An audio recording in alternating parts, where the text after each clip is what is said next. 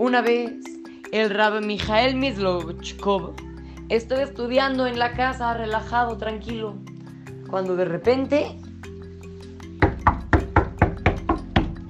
alguien tocó la puerta. Rab Mijael fue, abrió y encontró a una persona que le dijo, jajam, le quiero hacer una pregunta.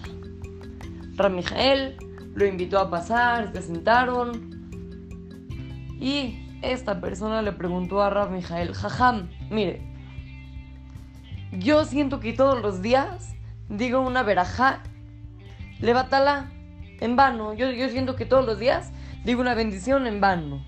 Le pregunta a Rab Mijael Mislochkov, ¿por qué? ¿Qué verajá es la que dices en vano?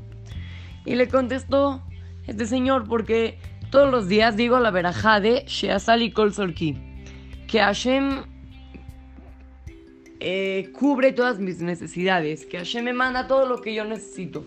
Pero esa veraja siento que yo no tengo que decirla porque yo necesito muchas cosas que Hashem no me manda.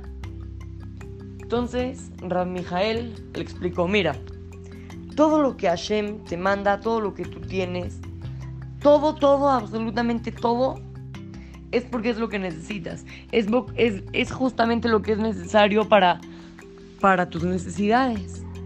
Y nosotros no sabemos cuánto necesitamos. Eso solamente Hashem sabe.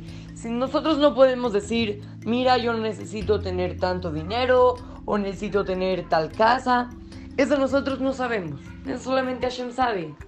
Y si eso es lo que tú tienes, es porque es lo mejor para ti. Es justamente lo que necesitas. Niños, vamos a aprender. Todo lo que tenemos, todo, todo, todo, todo, es porque es lo que necesitamos. Es lo que Hashem nos manda. Vamos a aprovechar eso que nos mandó. El Rambam, el Maimónides dijo, cada quien tiene exactamente lo que necesita para ser feliz.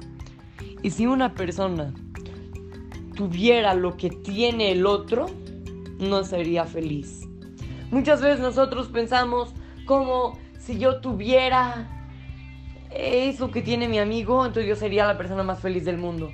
Acá nos dice el Rambam, y también nos, vimos en el Mase como Rab Mijael Mislokchov nos enseñan a siempre, siempre agradecerle a Hashem por todo lo que tenemos.